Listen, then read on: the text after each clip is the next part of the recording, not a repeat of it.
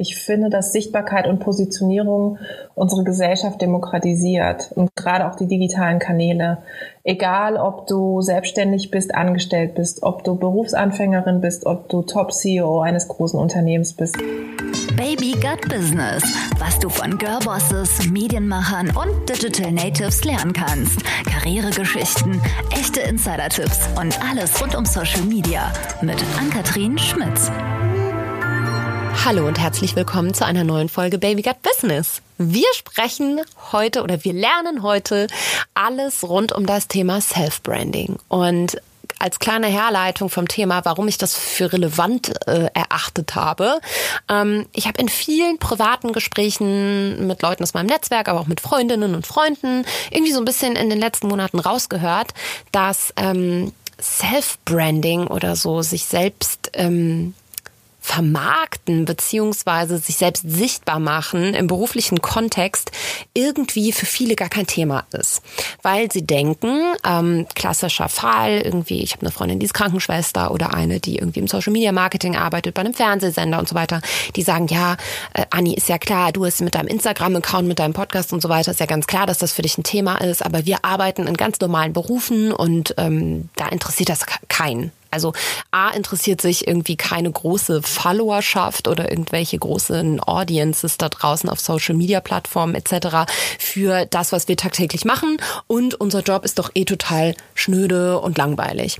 Und da habe ich immer gesagt, nee, äh, überhaupt nicht. Ähm, ich glaube sehr wohl, dass es für jede Branche einen Ansatz gibt, um sich selbst ein bisschen besser zu vermarkten, beziehungsweise sich auch innerhalb vielleicht eines Konzerns oder eines Kollegenkreises und so weiter ähm, ein, in ein bisschen besseres Licht zu rücken, sichtbarer zu sein als Person und aufgrund dessen beruflich erfolgreicher zu sein. Und ich bin der festen Überzeugung, dass das praktisch für jeden Beruf und für jeden Karrierestep, egal ob du Student bist oder ähm, Senior in einem großen Konzern. Ich glaube, dass das über alle Berufsgruppen und alle Karrierestufen hinweg wichtig ist und ein Thema ist.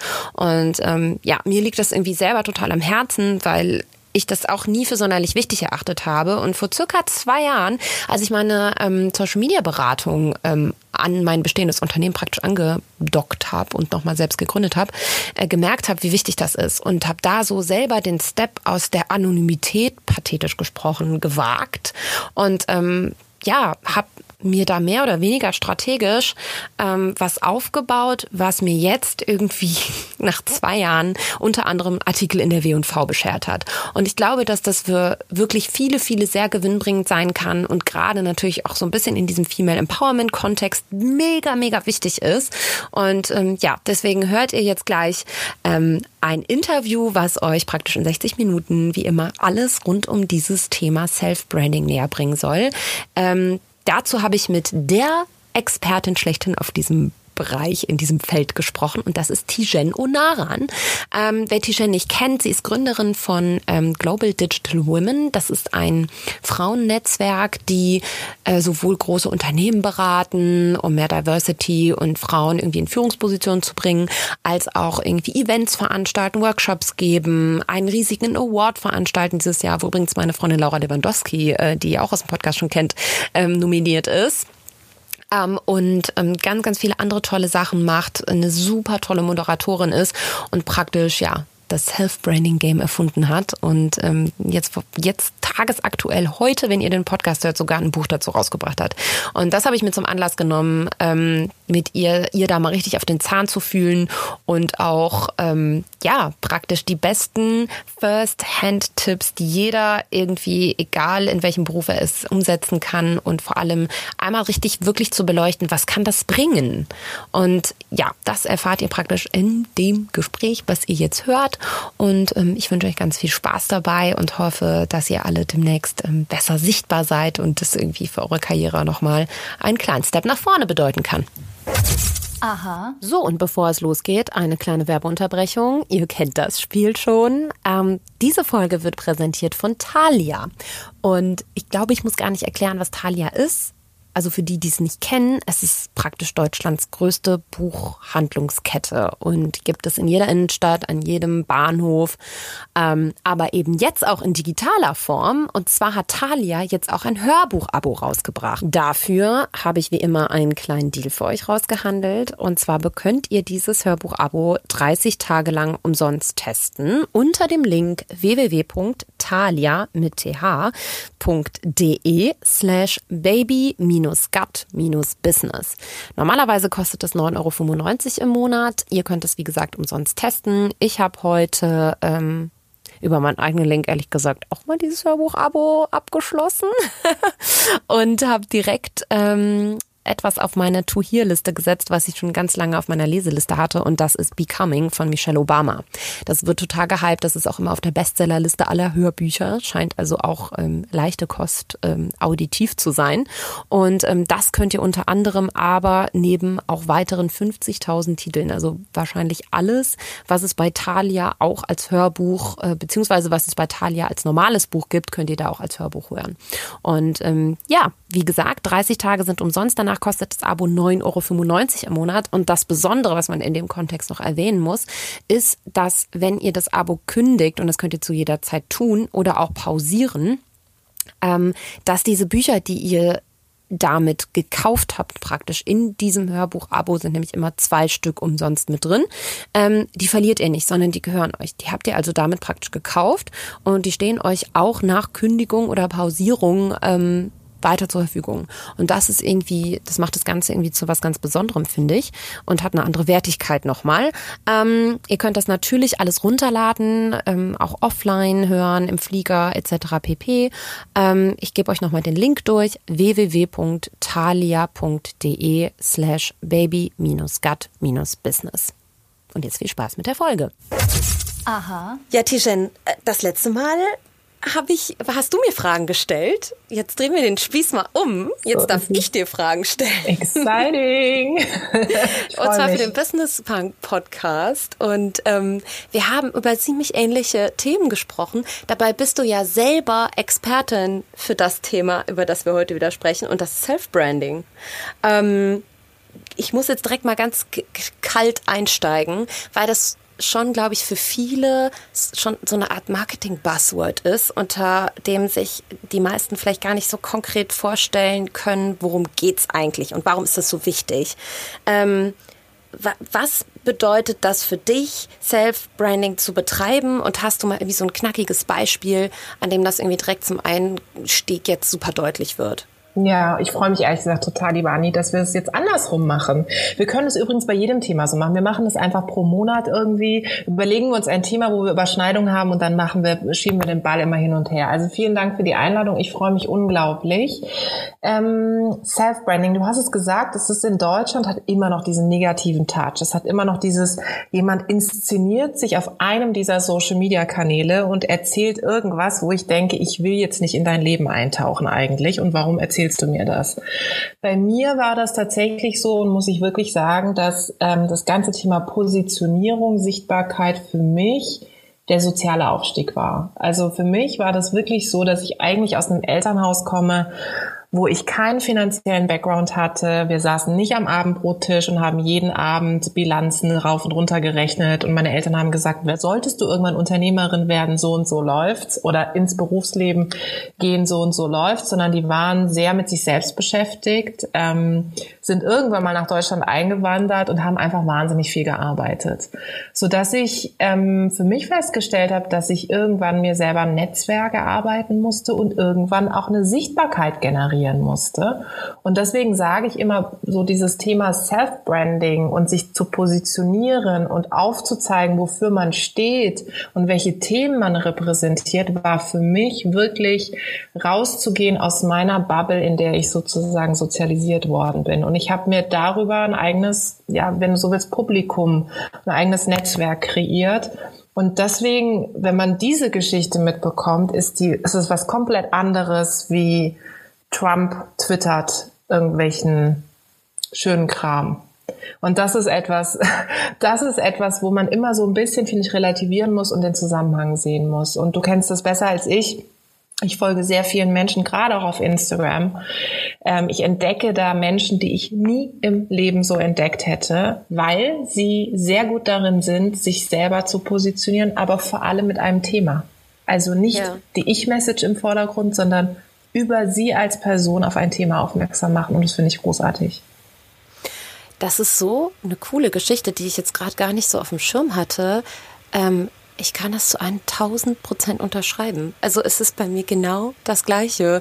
Meine Eltern, also mein Dad ist äh, Handwerker und meine Mama hat äh, seit 50 Jahren den gleichen Job bei der Stadt.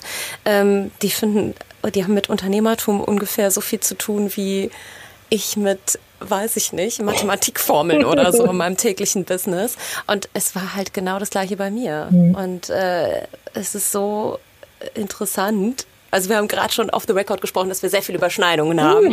äh, deswegen, äh, ja, das, das passt ja zum Eingang schon mal mega. Ja, jetzt ähm, müssen wir uns dem Thema irgendwie so ein bisschen Step by Step mal nähern, weil ich tatsächlich ja auch mal den einen oder anderen Vortrag darüber gehalten habe, aber mich äh, ja auch, ich versuche heute ja von dir zu lernen, ähm, da du ja jetzt wir haben gerade schon gesagt, ich glaube, heute oder morgen kommt dein Buch dazu raus. Es ist heute rausgekommen, genau. Das heißt, es hat was Historisches jetzt hier mit dir virtuell zu sitzen, weil du tatsächlich äh, mein erster Podcast bist, in dem ich über, wirklich dezidiert auch über dieses Buch spreche. Und ich hätte mir eigentlich keine bessere äh, Gastgeberin vorstellen können. Und das meine ich nicht, um mich hier ranzuschleimen, damit die fiesen Fragen wegbleiben, weil damit Hör kann ich auf. umgehen.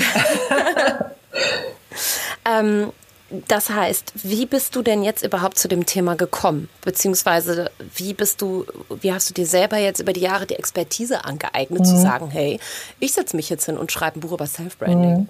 Bei mir war das so, ich weiß nicht, wie es bei dir war, aber bei mir war das so, dass irgendwann ganz viele Menschen gesagt haben, hey, das ist voll cool, was du machst. Ich habe ja ein Unternehmen gegründet, Global Digital Women, und das ist ein Unternehmen, das sich einsetzt für mehr Diversity in der Wirtschaft. Da haben wir noch ein bisschen was zu tun. Ganz konkret eben Geschlechtervielfalt, also mehr Frauen in digital, in Tech-Jobs, mehr Frauen in Führungspositionen und, und, und. Und da ist natürlich auch ein Thema, wie wir mehr Frauen sichtbar machen können, weil ich immer sage, es ist nicht so, dass es die Frauen nicht gibt, sondern wir müssen sie sichtbar machen. Da sind wir alle gefragt. Und irgendwann sagten so ganz viele Leute, hey, irgendwie, ich werde immer auf dich aufmerksam, äh, auf das, was du machst, auf das, was du mit GDW machst. Und das machst du ziemlich gut, egal ob, auf welcher Social-Media-Plattform. Ich bin immer irgendwie auf dich gestolpert, über dich gestolpert. Und dann habe ich äh, so drüber nachgedacht, weil dann ganz viele Anfragen kamen. Kannst du mal ein bisschen erzählen, wie du das gemacht hast, deine Themen zu positionieren und vielleicht auch gerade in der Feminismusdebatte auf eine Art und Weise, die nicht anklagend und politisierend ist, sondern ich sage mal eher eine Art modernen Feminismus vertritt. Und dann habe oh, ich ja. überlegt, dann habe ich überlegt. Unterstreichen. ja, eben nicht dieses Opfer und Kopfschmerz und alles ist schlimm, sondern eher so, okay, Empowerment. So, was können wir gemeinsam tun? Und dann habe ich so gedacht, irgendwie mache ich das selbstverständlich. Aber gerade auch, deswegen die Vorgeschichte, aus diesem Momentum heraus zu wissen, da ist niemand, der mir helfen kann. Ich hatte niemanden, du kennst es selber, auch gerade wenn man sich selbstständig macht, du hast nicht viel Budget für PR.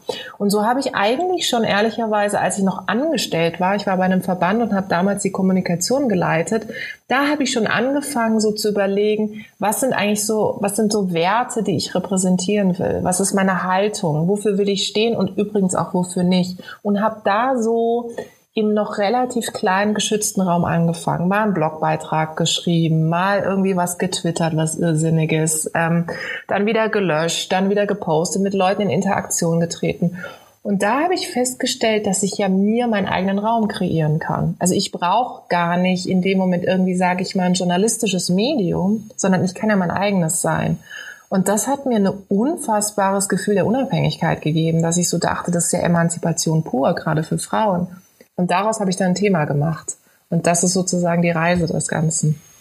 Self-Branding als Emanzipation finde ich auch voll den schönen Gedanken. Ähm, den, den muss ich mir auch noch mal irgendwie hinter die Ohren schreiben. Der ist mir noch gar nicht so gekommen, aber fühle, fühle total.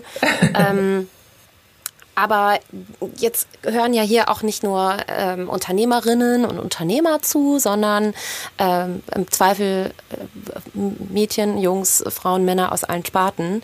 Ich glaube, um das jetzt noch mal ein bisschen einzugrenzen, für wen ist es denn überhaupt wichtig, Self-Branding zu betreiben? Also aus welcher Branchen, aus in welchen Karrieresteps? Ähm, welche Positionen muss ich dafür haben? Oder ist es flächendeckend für alle irgendwie ein Thema? Es ist für alle ein Thema und das finde ich das Tolle. Ich finde, dass Sichtbarkeit und Positionierung unsere Gesellschaft demokratisiert und gerade auch die digitalen Kanäle. Egal, ob du selbstständig bist, angestellt bist, ob du Berufsanfängerin bist, ob du Top-CEO eines großen Unternehmens bist. Ich war vor zwei Wochen im ZDF-Mittagsmagazin zu Gast und du kennst es wahrscheinlich. Wenn man so seine Filterbubble mal verlässt, dann hat man ja so einen ganz guten Maßstab, ob die Themen, die man bedient, ob das auch andere verstehen. Und da saß ich dann in diesem Interview, das waren so fünf Minuten gefühlt, ehrlich gesagt, eine Sekunde. Du kennst es, die Zeit ver also vergeht, das ist unfassbar unfassbar. Und dann saß ich da und dann habe ich eben erzählt, warum das Thema so wichtig ist. Und dann habe ich eben auch gesagt, weil die Frage war, warum ist das eigentlich für eine Busfahrerin auch spannend? Also was hat eine Busfahrerin davon, dass sie Self-Branding betreibt? Und dann habe ich eben erzählt, naja, auch als Busfahrerin wirst du an den Punkt kommen, wo du vielleicht dein Gehalt verhandeln willst oder einen neuen Job haben willst oder du wirst gekündigt und brauchst einen neuen Job. Und dazu müssen Leute wissen, was du gut kannst. Also nur wenn Leute wissen, dass du irgendwie super gut Bus fahren kannst oder dass du eine gute Chemikerin bist oder dass du eine gute Referentin für Marketing bist, dann können sie dich auch wahrnehmen und dann nehmen sie dich wahr und dann können sie dich auch empfehlen für zukünftige Jobs. Und daher ist Self-Branding für mich auch wie so eine, wie so ein Assessment Center für dein weiteres Leben und wie so eine Art Visitenkarte. Und wenn nicht du, wer dann kann ja am besten erzählen, was du kannst. Also ich sage immer, das wird dir ja ähnlich gehen. Wir beide sind ja nicht auf die Welt gekommen, gerade mit dem Background, wo wir schon Visitenkarten verteilt haben oder einen Instagram-Account hatten. Wir haben uns das alles aufgebaut hart. Das heißt, wir haben auch irgendwann angefangen und und ich habe eben, deswegen habe ich gesagt, ich habe schon angefangen, als ich schon angestellt war, ja, weil ich für mich einfach mich ausprobiert habe. Und ich habe im Buch so einen Punkt, der der nennt sich Laut- und Leise-Test. Also das ist gerade für die Menschen, die sich schwer damit tun, sage ich mal, rauszugehen, die vielleicht nicht so extrovertiert sind. Und da beschreibe ich, dass es einfach mal sich zu überlegen, was sind Dinge, die würde ich auf ein großes Schild irgendwie schreiben und damit durch die Stadt laufen, ja? Was ist etwas, wo, wo ich auch offline Menschen erzählen würde? Das kann man natürlich auf die digitale Welt auch übertragen. Aber davor muss ich mir eben Gedanken machen und das habe ich auch vor Jahren gemacht, wirklich ein Blatt Papier genommen so, hey, was sind meine Werte, was kann ich gut, was sind meine Fähigkeiten und was sind ehrlich gesagt auch Themen, die will ich nicht repräsentieren. Ja. Äh, lass uns da später nochmal näher drauf eingehen, weil das ist eine Frage, die ähm, brennt mir oder brannte mir auch so ein bisschen unter den Nägeln. Ähm, aber ich habe tatsächlich auch ein ganz geiles Beispiel. Mhm. Das kommt mir jetzt gerade ganz spontan.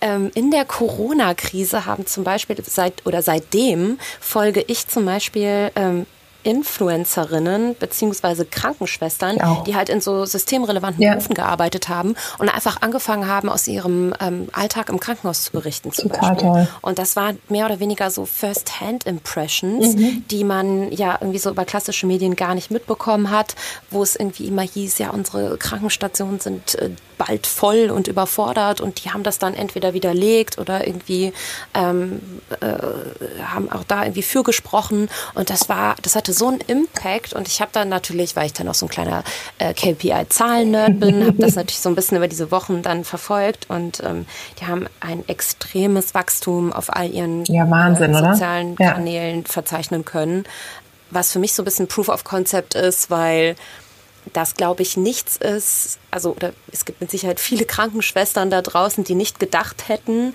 dass Insights ihres Berufes viele Menschen da draußen interessieren. Mhm. Also ich formuliere das jetzt extra so, weil ich kenne zwei mhm. aus meinem direkten Umfeld, die immer zu mir sagen, ja, aber Anni, du hast ja auch irgendwie voll den spannenden Arbeitsalltag, ne, aus dem du ja. irgendwie ständig Content rausziehen kannst oder was halt voll viele Menschen interessiert ich glaube, dass man irgendwie fast jeden Beruf irgendwie so ein bisschen Total. spannend gestalten kann. Und am Ende sind das natürlich Nischen, für die man sich interessieren muss. Aber ähm, es gibt immer jemanden, der das irgendwie auch gut findet und man kann die, es kommt halt auch darauf an, wie man die Themen aufbereitet. Ne? Total. Ich habe für, für eine Kampagne vor kurzem eine Kfz-Mechanikerin gesucht, weil der Job natürlich überwiegend auch von Männern gemacht wird und dachte so, nein, ich habe die persönliche Challenge, eine Frau zu finden. Was habe ich gemacht? Ich bin auf Instagram und habe sozusagen den Hashtag eingegeben, Kfz-Mechanikerin und siehe da, ich landete auf super spannenden Profilen. Also für mich ist auch natürlich Social Media und das egal welcher Kanal auch wirklich die beste Suchmaschine der Welt. Und gerade für digitale Profile und Positionierung. Und deswegen sage ich, deswegen lautet ja auch der Titel des Buches, nur wer sichtbar ist, findet auch statt. Es impliziert natürlich auch nur, was sichtbar ist, findet auch statt. Und wenn wir den Alltag von Pflegekräften nicht sehen, können wir es nicht nachvollziehen, wie es ihnen geht. Weil natürlich kann ich das in der Süddeutschen lesen oder im Handelsblatt oder in der Vivo. Aber wenn das die Breite der Gesellschaft sozusagen erreichen will, dann muss ich auch den Kanal bedienen, der die Breite der Gesellschaft sozusagen ähm, ja fokussiert. Und das ist etwas, was wo ich sage, da gibt es noch so viel Potenzial da draußen, egal was für einen Job ich mache. Und so bin ich ja auch irgendwann auf dein Profil und auf viele andere Profile gestoßen, weil ich einfach eine Neugier entwickelt habe für das Eintauchen in die Lebensrealitäten von anderen Menschen. Ja. Ja, und ähm, ich habe heute einen Zeitartikel von dir gelesen, beziehungsweise ein Interview. Ich weiß jetzt gerade nicht mehr auswendig, welche Job Description das genau war, aber es ging irgendwie darum, dass jemand, der ähm, regelmäßig zum Beispiel auf LinkedIn oder was auch immer irgendwo ähm, Inhalte publiziert, natürlich gegenüber äh, Kollegen, die dann irgendwie vielleicht auch in so eine ähm, Konkurrenzsituation innerhalb eines Unternehmens kommen oder auf eine Position, dass die dann einfach auch am Ende bevorzugt werden, ne? weil sie einfach sichtbar sind. Ja, absolut. Natürlich ist es ja auch ganz menschlich. Guck mal, das kennen wir beide auch und glaube viele, die, die jetzt zuhören, wahrscheinlich auch. Du suchst jemanden, du suchst ein schönes Restaurant, wo du mit deinem Freund, deiner Freundin hingehen kannst. Dann fragst du in dein Netzwerk. Die Leute werden die Leute empfehlen, die ihnen gut in Erinnerung geblieben sind, weil sie schon mal da waren, weil die Leute gut äh, sich positionieren auf Social Media ich habe schon auch schon Restauranttipps von Menschen bekommen, die noch gar nicht in diesem Restaurant waren, aber schon darüber gelesen hatten. Also das ist auch ein Mechanismus, der funktioniert. Was ich aber auch immer wieder sage, und das muss man sich schon bewusst sein, gerade in der Wirtschaftswelt, ist es schon so, dass Sichtbarkeit und vielleicht nicht nur da schon auch Neid bringt.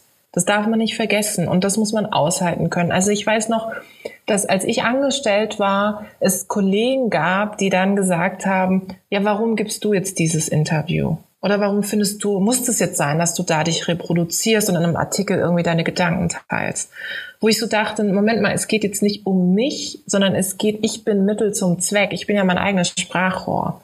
Und wenn ich weiß, dass ich eine bestimmte Sozialisation habe, ich komme ursprünglich aus der Politik und dieses Medium, diese politische Erfahrung will, das ist doch der beste Fit, den es gibt. Und diesen, dieses Neidfaktors, gerade in Deutschland, müssen wir uns sehr bewusst sein. Im, im, in USA, aber ehrlich gesagt auch in anderen Ländern ist das anders. Da schaust du auf das Nachbarnhaus und denkst dir so, hey, geil, geiles Haus, gönn ich dem. Ich arbeite an mir, dass ich besser werde. Und hier ist es so, schlimmes Haus, ich fackel's ab oder ähm, stell dem ein Bein. Ja, und dann denke ich mir, woher kommt das? Und, und ich wollte das nie. Also ich habe mich ehrlich gesagt immer inspirieren lassen von anderen. Für mich ist es eher so, dass ich mich motiviert fühle, wenn ich coole Personal Brands sehe, also Leute, die sich richtig gut positionieren können, dann denke ich so, wow, geil, wie machen die das? Warum machen die das so? Dann tauche ich richtig ein.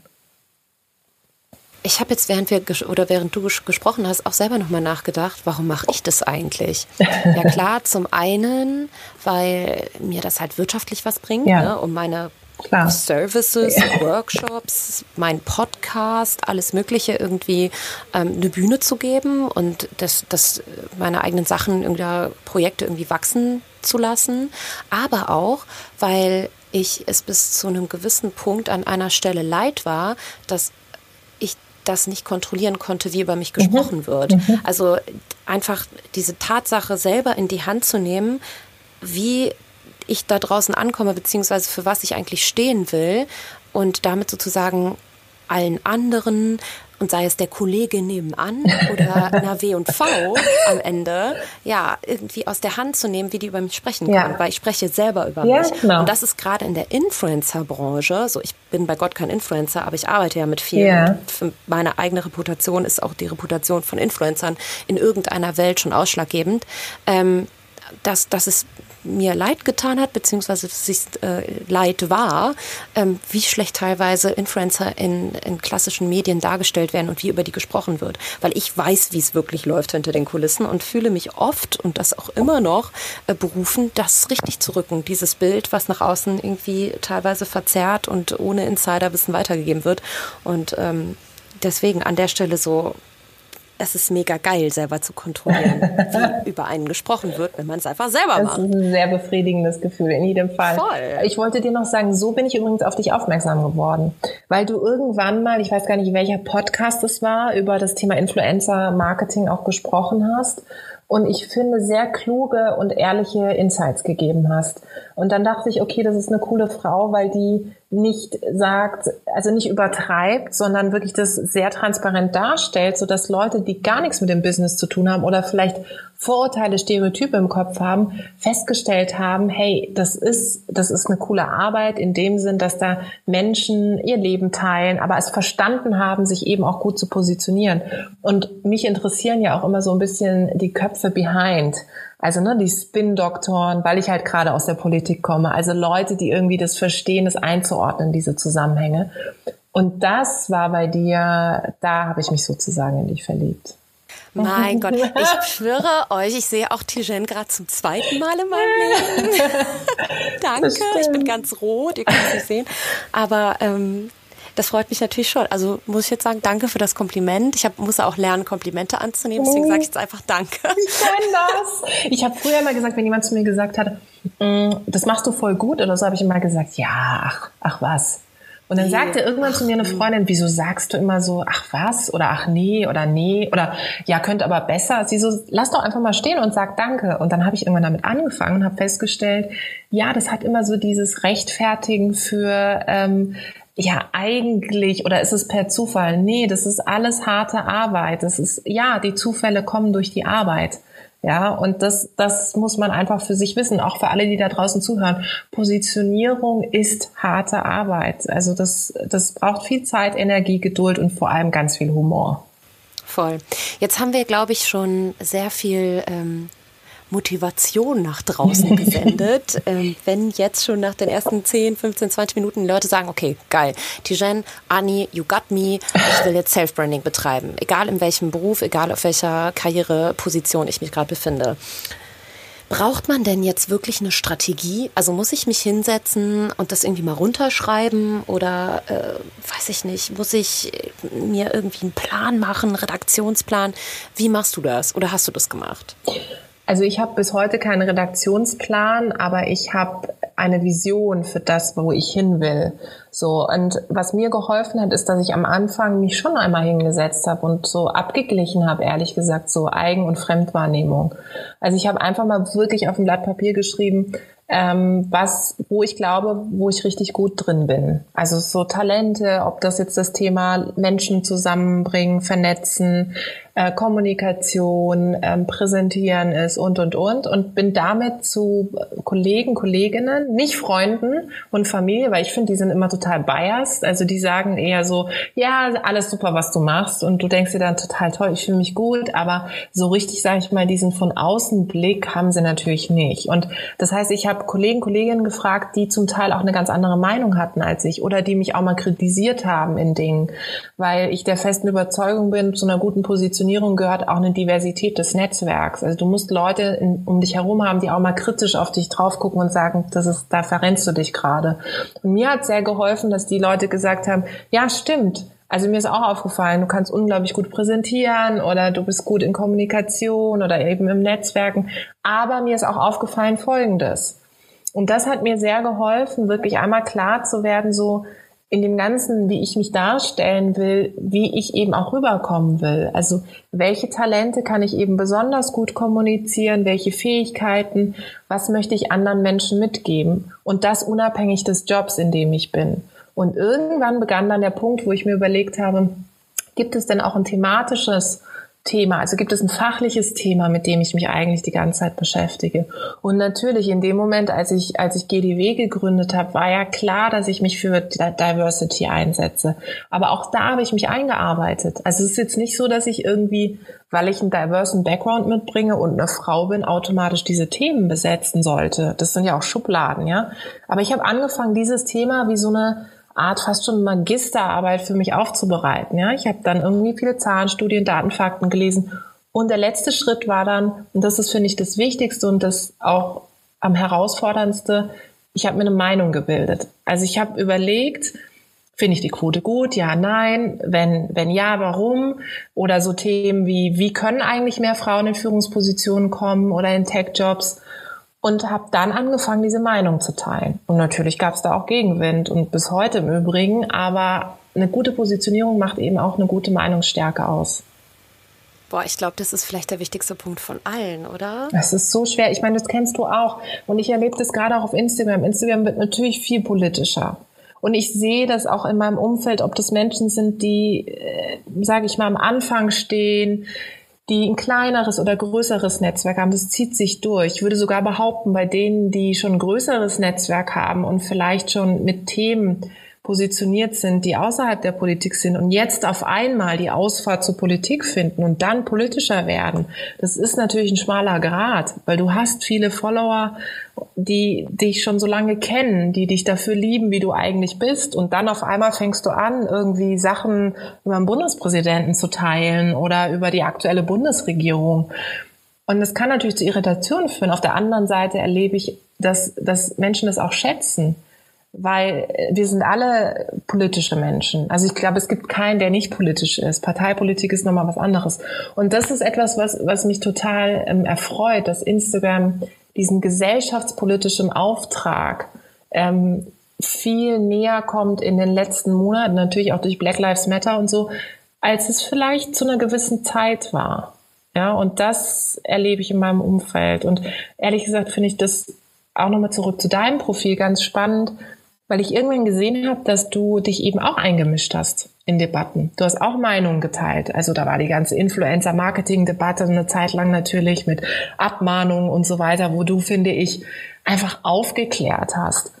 Und auf eine Art und Weise, dass eben Leute gesagt, okay, jetzt I got it, jetzt habe ich es verstanden so. Aber du hast auch deine Meinung geteilt. Und ich kann mir auch vorstellen, kam da eigentlich bei dir auch Gegenwind oder war das so, dass alle gesagt haben, total easy? Aha. Tüdelüm. Eine ganz kurze Werbeunterbrechung nochmal, bevor es gleich weitergeht. Und zwar für eine weitere Podcast-Empfehlung. Und zwar für den Facebook-Podcast. Die haben auch einen Podcast im Interviewformat, den sie gerade so ein bisschen weiterentwickelt haben und praktisch zwei Formate jetzt unter einem Dach hosten. Das erste ist weiterhin der Facebook Marketing Talk, den habe ich euch schon mal ans Herz gelegt und empfohlen. Ähm, das wie Baby Got Business praktisch ein Interviewformat, in dem ähm, ja, digitale Persönlichkeiten, die es in irgendeiner Form in der äh, Digitalszene geschafft haben, beziehungsweise ähm, äh, krasse Gründer sind oder irgendwie Vordenker im digitalen Bereich interviewt werden. Und ähm, hier kann ich euch insbesondere die Folge vom 10.7. ans Herz legen mit Julia Bösch. Die ist Gründerin von Outfittery, was bestimmt dem einen oder anderen, der in der Branche arbeitet, was sagt. Und zusätzlich so das absolute Vorbild, wenn es ums Thema Female Leadership geht. Das zweite ist der Marketing Experten Talk. Und das ist ein ganz kurzes Format, in dem ihr wirklich wirklich ähm, in, in kürzester Zeit möglichst viele Infos von Facebook-internen Mitarbeitern bekommt. Und hier ist mein absoluter, absoluter, absoluter Hörtipp, die Folge mit Tilda von Instagram denn Instagram gehört ja zu Facebook, die über das neue Reels-Format spricht. Und ähm, ich kann euch gar nicht sagen, was Tildas offizieller Titel ist, denn ich schreibe mit ihr nur Instagram Direct Messages. Sie ist in Deutschland nämlich unter anderem für den ganzen Creator-Bereich zuständig. Und ähm, sie gibt wirklich, wirklich First-Hand-Tipps. Also hört da unbedingt mal rein. Das ist eine ganz interessante Folge und Tilda ist eine super sympathische, ähm, ein super sympathisches Mädel, was ich auch privat kenne. Den Link für beide Formate findet ihr übrigens in den Show Notes. Und jetzt geht's weiter. Aha. Nee, aber das ist ja bis heute praktisch immer so ein kontroverses Thema für viele. Ne? Äh, das ist ja auch seit Olli Pocher, der sich mhm. über Influencer lustig macht, alles noch viel schlimmer geworden. Ne? Also, dass grundsätzlich, dass, dass es schon fast so eine Art Feindbild Total. für viele geworden ist, weil natürlich diese Leichtigkeit des Seins im mhm. Sinne von, die reisen ja nur und mhm. kriegen alles mhm. geschenkt und so weiter, eben auch bei vielen diesen Neidfaktor triggert. Ne? Das ist ganz klar und noch viele andere Faktoren, die da eine Rolle spielen. Aber ähm, ja, und ich glaube, ich habe mit einer Sache, die war noch viel heftiger, ähm, habe ich es ja sogar nachher, sogar nach einem Jahr noch, ähm, auf das äh, auf die Titelseite des Medienteils der FAZ geschafft. Und oh als Gott. das passiert ist, habe ich gedacht, Moment, stopp, Anni, was? also habe ich mich selber auch wieder so ein bisschen erschrocken, weil ich habe überhaupt nicht drüber nachgedacht, so zum Thema Strategie. Ne? Deswegen bist du ja, ja. Experte hier, weil ich ja. habe teilweise auch keine. Ähm, das, es war eine Story, ich glaube, ich habe das auch schon im Podcast erzählt, die ist auch gar noch auf meinem Profil, witzigerweise. Also man kann sich das noch anschauen. Ähm, die heißt Vorsicht. Das ist unter Highlights Vorsicht. Und ich habe ein Paket, ähm, das eigentlich an die Influencerin gerichtet war, mit der ich, äh, die mhm. ich manage, ähm, das ich eigenmächtig entsorgt habe im Mülleimer und das mit ziemlich klaren Worten, ähm, praktisch so eine Welle losgetreten bei Instagram, auf die dann super viele aufgesprungen sind, die gesagt haben, hey, das sind Schrottprodukte, mhm, das sind diese sogenannten Instagram-Marken, mhm. die zu viel teureren Preisen verkauft werden. Die Produkte taugen aber nichts und Influencer werden nur bezahlt, dass sie das irgendwie hypen und irgendwie äh, positiv im Netz darstellen und so irgendwie auch diese Marken groß gemacht haben. Und da war ich so gefühlt die Erste, die das den, den Mund aufgemacht mhm. hat und gesagt hat, hey Leute, kauft es einfach nicht. Mhm. Es, ist, es, ist, es ist Quatsch. Mhm. Und wie gesagt, das hat sehr hohe Wellen geschlagen. Die Landesmedienanstalten haben dann auf einer Tagung das diese Insta-Story nochmal gezeigt. Ich dachte, oh Gott, oh Gott, Anni. Ja gut, aber das war halt so eine klare Haltung und so eine klare Meinung, wie das Internet und gerade Instagram sie selten ja, das ich. Ähm, ertragen mhm. kann, auch so ein bisschen. Und ähm, ja, was, ich damit sagen will, ist am Ende einfach nur, dass eine klare Meinung und Haltung immer auch sehr gewinnbringend, dass man das immer sehr gewinnbringend einsetzen kann, auch wenn man das nicht plant. Ne? Also wie mhm. gesagt, das habe ich ja nicht irgendwie, jetzt habe ich mir aber mal in der Excel-Tabelle zusammengeschrieben, wie schaffe ich es denn jetzt in die FAZ? Nein, das war nicht so. Nicht. Und das so war auch nicht. ganz anders ge als geplant. Da wäre ich lieber auch vielleicht auch mit anderen Inhalten gewesen. Aber man kann sich das ja nicht aussuchen beim Self-Branding. Dann passieren auch Dinge einfach mal. Absolut. Ähm, nee, aber das ist so ein extrem witziges Beispiel für mich, weil das habe ich halt nicht für möglich gehalten, dass das mal passiert. Aber hattest du dann noch das Gefühl, dass du das Stichwort Kontrolle, dass du da noch irgendwas unter Kontrolle hast? Oder war das irgendwann so, dass du dachtest, hoch, äh, jetzt muss ich noch mal einen Punkt machen, sonst gerät es wirklich komplett außer Kontrolle? Mm, nee, weil ich aber selten meine Meinung, also wenn ich Meinung und Haltung nach außen trage, dann habe ich mir das vorher meistens sehr gut überlegt und dann stehe ich auch zu 1000 Prozent dahinter. Und wenn dann kritische Fragen kommen, ob das im Internet ist, ob das in der Instagram Direct Message ist, ob das bei Twitter ist oder ob das wirklich face to face, wenn eine Person mich auf der Straße darauf ansprechen würde, ähm, ich habe da überall die, eine klare Meinung. Ich habe zu Themen, bevor ich sowas raushaue, immer recherchiert und da wirst du mich vielleicht auch an dem Punkt ganz schwer nur noch vom Gegenteil mhm. überzeugen, wenn sich dann jemand auf so eine Diskussion einlässt. Weil ich denke dann auch ab einem gewissen Punkt immer, dass ich das aus, ausrecherchiert habe. Für mich genau, ich habe es für mich Meinung schon ausdiskutiert, Leute. Genau, ja, und das tue ich wirklich sehr selbstreflektiert und kritisch. Also das kann ich auch nur jedem empfehlen. Mhm. Wenn, wenn man sagt, okay, Haltung und Meinung trage ich nach außen, dann du sagst, das muss man aushalten können. Mhm. Ich finde, man kann das immer besser aushalten, wenn man sich seiner Sache sehr sicher ist, weil man sich auch auf Zahlen, Daten und Fakten Total. so ein bisschen Total. Ähm, selber eine, seine Meinung auf sowas auch gründet. Ne? Total. Am Ende des Tages. Oder auch selbstkritisch mal sagt, hey, ich habe mich verrannt. Ja, also ich meine, ich habe ja. ich habe irgendwie mal auch, äh, wenn ich sehe, wenn ich zum Beispiel so Themen wie Digitalisierung oder so auf LinkedIn teile, die im Kontext von Diversity stattfinden, und wenn Leute dann mit einem guten Argument kommen und sagen, aber Folgendes, dann äh, gebe ich zu, dass ich auch häufig bei meiner Meinung bleibe, aber nicht, weil ich denke, das ist die beste Meinung der Welt, sondern weil es wirklich meine Auffassung ist. Aber ich gucke mir das an und recherchiere das nach und denke mir dann so, hey, super, vielen Dank, liebes Netzwerk. Auf diesen Punkt wäre ich nie gekommen. Das bedeutet, dass Positionierung immer auch Lernen bedeutet. Und das finde ich so cool. Und da zurück zu dem Punkt der Sichtbarkeit. Wenn du dann halt nicht sichtbar bist, finde ich, kannst du ja auch gar nicht lernen, weil die Interaktion ja gar nicht da ist weil die Leute gar nicht wissen, für was du stehst und was du eben rausgeben willst und was deine Themen sind. Und daher ist, ist Personal Branding ja für mich fast schon, also pathetisch gesprochen, wie so eine Lebensreise, ja. Also so, ich lerne jeden Tag in der Diskussion mit anderen. Total. Und ich finde es auch schön, das immer am Ende einmal anzubieten, ne? Und ja. zu sagen, hey, ich bin aber auch auf eure äh, Input Total. gespannt. Ja. Und ähm, der Sache irgendwie auch einen Raum zu geben, glaube ich, ist ganz, ganz wichtig, auch weil man will ja auch kein Prediger sein. das finde ich auch schwierig. Ähm, welche Kanäle für aktives Self-Branding findest du denn jetzt aktuell mal neben Instagram am relevantesten? Also ich bin schon sehr in LinkedIn verliebt, muss ich sagen. Ähm, bei mir war das so, ich habe auf Twitter angefangen, eigentlich auf dem kritischsten Medium von allen, weil Twitter eben immer gleich Trump und so weiter gesehen wird. Und da habe ich eigentlich angefangen. Ich hatte damals einen geschützten Account. Übrigens, ich werde es nie vergessen. Es ist total, also es ist total peinlich eigentlich, aber ich erzähle es jetzt hier. Ähm, ich habe ganz früher gedacht, dass man bei Social Media, bei seinen Profilen weil der Name immer so eng an diesem Postingfeld ist, gedacht, dass man schreibt beim Posting sagt und dann Doppelpunkt. Das heißt, ich habe immer geschrieben bei meinen Posts sagt Doppelpunkt und dann habe ich immer den Leuten gesagt, warum machst du das? Warum schreibst du bei dir bei deinem Post nicht sagt oder bei Twitter? Und irgendwann hat mich dann jemand darauf hingewiesen, dass das nicht so ist, sondern dass man einfach halt die Sätze auch normal beginnt. Und es war so schlimm, weil ich dann im Nachhinein dachte, krass, ich war so, Stichwort Meinung, ich war so überzeugt davon, dass ich andere wirklich davon begeistern wollte, dass sie das genauso machen. Aber egal, das war meine Social Media Reise, apropos Digital Native und so, ne, das war bei mir gar nicht so.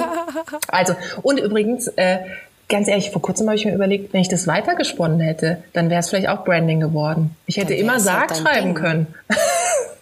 mein Ding. Stell's mal vor, bis heute so. Und alles so, ey, wer ist diese irre Person? Aber egal. Und ähm, das heißt, ich habe mit Twitter angefangen und äh, hatte so ein geschütztes Profil und habe einfach diese Sargnummer sehr lange ausprobiert, bis ich dann feststellte, das ist nicht ganz das. Ähm, und dann habe ich gemerkt, dass Twitter für mich gar nicht schlecht ist, weil ich, ähm, als es noch viele Veranstaltungen gab, sehr viel auf Veranstaltungen unterwegs war und die natürlich auch über GDW, über mein eigenes Netzwerk eben organisiert hatte. Und ähm, die Frauen, die bei uns im Netzwerk sind, die haben sich auch darüber getroffen auf Twitter. Es gab einen Hashtag und die haben sich sozusagen darüber auch gefunden und kennengelernt gelernt, erst online, dann offline. Dann habe ich irgendwann mit LinkedIn angefangen und stellte bei LinkedIn fest, ähm, boah, das geht eigentlich relativ schnell, dass man viele Menschen mit seinen Themen erreicht. Also es ging mir gar nicht unbedingt um jetzt eine Followerschaft oder ähm, dass der Post so und so Reichweite hat, aber ich habe festgestellt, dass ich auf LinkedIn andere Leute erreiche als auf Twitter. Also Leute sind eher auf LinkedIn unterwegs als auf Twitter, weil sie halt sagen, Twitter tut schnell weh und ist irgendwie so nicht wahnsinnig destruktiv. Aber LinkedIn hat immer noch diesen, diesen Mantel der Businesswelt sozusagen. Und LinkedIn merkte ich dann, okay, wow, ähm, ich werde noch mehr von Menschen gehört, die ich sonst nicht erreichen würde. Der gute alte Mittelstand, ähm, viele Menschen, slash, ich sag mal, Männer, die vielleicht in Traditionsberufen sind, die genau das hören sollten, was ich zu sagen habe.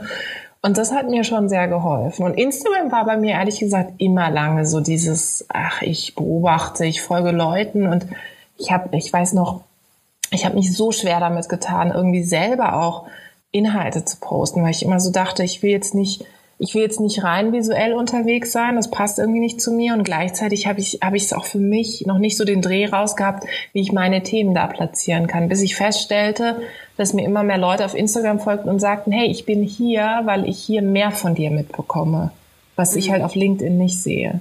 Und ja. das war so der Punkt bei mir. Mit, mit anderen Worten, vielleicht auch sich erstmal hinsetzen und überlegen, wo sind denn die Leute überhaupt mhm, unterwegs, mhm, die ich selber erreichen will, oder? Super Punkt. Also ich finde, die Zielgruppe ist das Allerwichtigste. Und vom, vom, ehrlich gesagt auch das Ziel. Also beim Branding ist es ja, äh, finde ich, das A und O zu wissen, Also wohin will ich damit? Ja, wenn ich für mich geklärt habe, warum mache ich das? Was sind meine Werte? Was sind meine Themen? Komme ich ja zu dem Punkt zu sagen, wo will ich eigentlich hin? Also will ich in einem Jahr mich selbstständig machen oder will ich in einem Jahr die Branche wechseln? Und dann sozusagen zurückzurechnen in Anführungszeichen und zu überlegen, welcher Kanal bietet mir da die Zielgruppe, die ich erreichen will? Und ich würde schon immer raten, sich zu fokussieren, weil du kennst es auch es ist nun mal auch ein Zeitfresser. Es braucht viel Energie, Zeit, wenn man, vor allem wenn man das auch wirklich mit Leidenschaft und auch selber macht. Ähm, ich tue mich heute noch schwer, eine Story hochzuladen. Ja, so.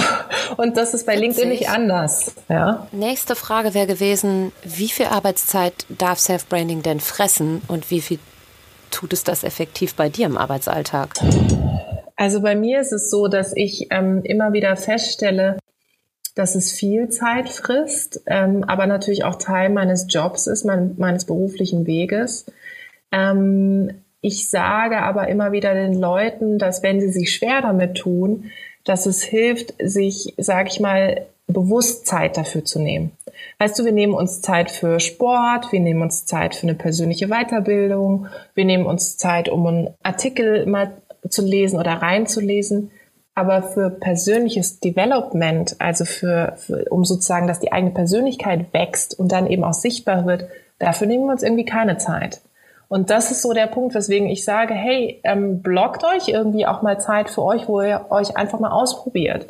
Ein Posting, ein Tweet, ein Instagram-Story oder eben auch auf LinkedIn unterwegs zu sein. Und das hat mir sehr geholfen. Und heute ist es so, dass das so ein bisschen ongoing bei mir ist. Also irgendwie ständiger Begleiter, ehrlich gesagt. Ja, kann man eigentlich gar nicht so genau definieren, ne? Weil am Ende macht man das ja doch so ein bisschen, ähm, zieht es sich auch in den, den Feierabend. Voll. Und ich weiß nicht, wie es bei dir ist. Bei mir ist es so, je mehr Gedanken darüber ich mir, also je mehr Gedanken ich mir darüber mache, was ich poste und was nicht, desto äh, verzwickter wird es und desto unentspannter ist es. Und wenn ich dann denke, komm, den hau ich jetzt einfach raus, interessiert wahrscheinlich keinen Mensch, aber ich muss es loswerden. Manchmal hat ja auch das ganze Posting-Ding sowas wie so eine, wie so eine Therapie, so eine Therapieform. Ja, ja. komm, ich werde jetzt los. Vielleicht gibt es irgendeinen Mensch da draußen, der genauso fühlt wie ich. Und dann reicht schon, wenn einer schreibt, geht mir genauso. Dann denke ich mir so, okay, alles schon erreicht. Und das sind dann ehrlich gesagt die Sachen, die am meisten diskutiert werden. Aber je mehr ich mir Gedanken mache, desto konstruierter ist es und zu konstruiert. Das, ich finde, das merkt man den Leuten auch an. Ja, hast du so ein ähm, super Pro-Tipp, wie man auch als eher introvertierter Mensch, der sich wahrscheinlich eher ja nicht wirklich traut oder nicht gut damit fühlt, sich eine Kamera direkt vors Gesicht zu halten oder für jemanden, der nicht gut frei sprechen kann, wie man sich da so ein bisschen überwinden kann? Weil jetzt haben wir schon gesagt, okay, Overthinken ist auf jeden Fall immer schlecht. Ja. Im Leben aber grundsätzlich. Ne? Ja, was, was mir ganz am Anfang, als ich auch die ersten Schritte gemacht habe, sehr geholfen hat, ist, dass ich nicht unbedingt immer selber Inhalte produziert habe, sondern dass ich auch über ein Like oder einen Kommentar eine Positionierung gezeigt habe. Ähm, das heißt, ich kann natürlich dem Gegenüber Wertschätzung signalisieren, aber ich kann dem Gegenüber auch meine Positionierung signalisieren. Und das ist ja das Schöne, dass ich heutzutage auch mit einem Like ähm, Self-Branding betreiben kann. Ich sehe Leute, die, das kennst du auch bei dir, die immer wieder natürlich auch kommentieren, aber nicht nur, weil sie sozusagen, ich sag mal, bei mir in der Bubble stattfinden wollen, sondern weil ich von denen weiß, dass sie wirklich interessiert an dem Thema, zum Beispiel rund um Diversity sind und da selber aktiv sind. Und das sehe ich, beobachte ich auch bei LinkedIn. Finde ich großartig. Weil dann habe ich Gleichgesinnte, dann habe ich Leute, mit denen ich mich challengen kann und die mich auch verstehen. Und das ist auch eine Form der Positionierung. Eine vor kurzem hat es so geschafft, sozusagen, dass ich ihr irgendwann geschrieben habe, hey, ich finde es total spannend und ich sehe immer, dass du kommentierst, lass uns doch mal austauschen, weil ich, weil sie mir so sichtbar geworden ist. Und gerade für Leute, die introvertierter sind, ist so das Thema Interaktion eine schöne Möglichkeit, um sich zu positionieren, bevor ich dann den Schritt gehe, dass ich wirklich ein eigenes Posting mache, sogar ein eigenes Video oder gar einen eigenen Artikel publiziere. Boah, das ist ein mega guter Tipp, Tijen. Habe ich noch gar nicht drüber nachgedacht, aber das ist ein, das, das kann ein ganz guter Einstieg sein, tatsächlich. Ja. Ich habe das damals so gemacht, ich weiß es nämlich noch ganz genau. ähm, das allererste Mal, dass ich selber irgendeinen Inhalt jetzt gestellt habe, war bei Snapchat damals noch. Echt? Und so um 2015 rum oder so. Und hatte auch nie Lust, irgendwie mein Gesicht oder mich als mhm. Person zu zeigen, sondern habe irgendwie immer Sachen kommentiert, aber mhm. auch so gesichtslos. ähm, habe dann irgendwas abgefilmt und habe dann in die Kamera gesprochen, aber habe mich nicht dabei ah, zeigen wollen. Geil. Und dann haben die Leute von ganz alleine angefangen gesagt, hey, du hast so eine schöne Stimme, das ist toll ja. und auch danke für den Input. Und äh, also es kam irgendwie immer ein Kompliment dann oder es kamen Komplimente und positives Feedback. Und das hat mich total bestärkt da drin, irgendwann so diesen Schritt zu gehen, zu sagen, ja, und jetzt erzähle ich euch mal was. Und dann kam der Anni Erklärbär, wurde Anni geboren praktisch. Und ja, auch beim Podcast habe ich mich ja auch nicht getraut, mich jetzt selber hinzusetzen und zu sagen, so, ich erzähle euch jetzt mal was über mich, weil ich das auch immer affig fand. Aber ich dachte auch so, mh, mm, oh, dieses Selbstbeweihräuchern und ja, selbst ja, in den Mittelpunkt stellen ist doch irgendwie doof und auch fühle ich mich nicht wohl mit habe eine Freundin gefragt, mhm, Laura mhm, Lewandowski, die mhm. Journalistin ist und auch das Interview führen gewohnt ist und habe die einfach mir die Fragen stellen lassen. Und auf einmal zack, Ging's, ne? war das wie, als ob so ein weiß ich nicht, so ein Schalter im Kopf umgefallen ja. wäre und ich habe mich voll fallen lassen und ähm, ja, also vielleicht so ein bisschen um die Ecke denken, wie kann Total man sich selber gut. irgendwie ähm, einfacher machen, wie kann man vielleicht Leute aus seinem Netzwerk, die das schon machen, ähm, auch damit Super involvieren, gut. dass ja. sie einen abholen. Ne? Und damit habe ich nur positive Erfahrungen gemacht. Aber tust du dich heute noch schwer mit irgendwas oder sagst Nein. du jetzt, okay, ich bin total geübt? Nee, nicht mehr. Also auch bei Vorträgen und so weiter mhm. muss ich mich nach wie vor überwinden. Ich mache das aber immer, weil ich glaube, dass es mir gut tut, mich aus meiner persönlichen Komfortzone mhm. rauszubewegen, mhm. um mich zu challengen, damit ich nicht irgendwie stehen bleibe und äh, das dann irgendwie auch im, im, Arbeitsalltag gefordert bin, ähm, weil ich den ja sehr gut selber kontrollieren kann als Selbstständige, mhm. was ich mhm. mir antue und ja. was nicht. Ne?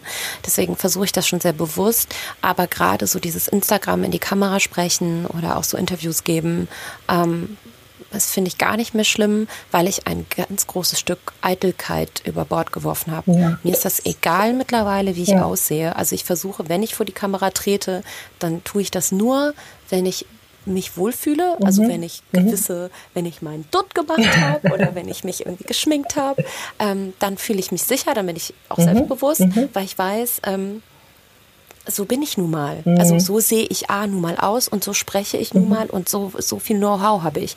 Und wenn derjenige das jetzt von mir hören möchte, dann hat er ja auch im Zweifel irgendwie eine grundsätzliche Erwartung schon. Total. Und ähm, der kann ich eben nur bis zu diesem Grad gerecht werden. Und dann wenn ich weiß, hey, heute ist ein guter Tag und heute fühle ich das und jetzt äh, habe ich irgendwie auch eine, eine, gute Message und einen Inhalt mit Mehrwert, dann setze ich mich hin und mache das einfach, mhm. weil ich weiß, ähm, so besser wird es auch nicht.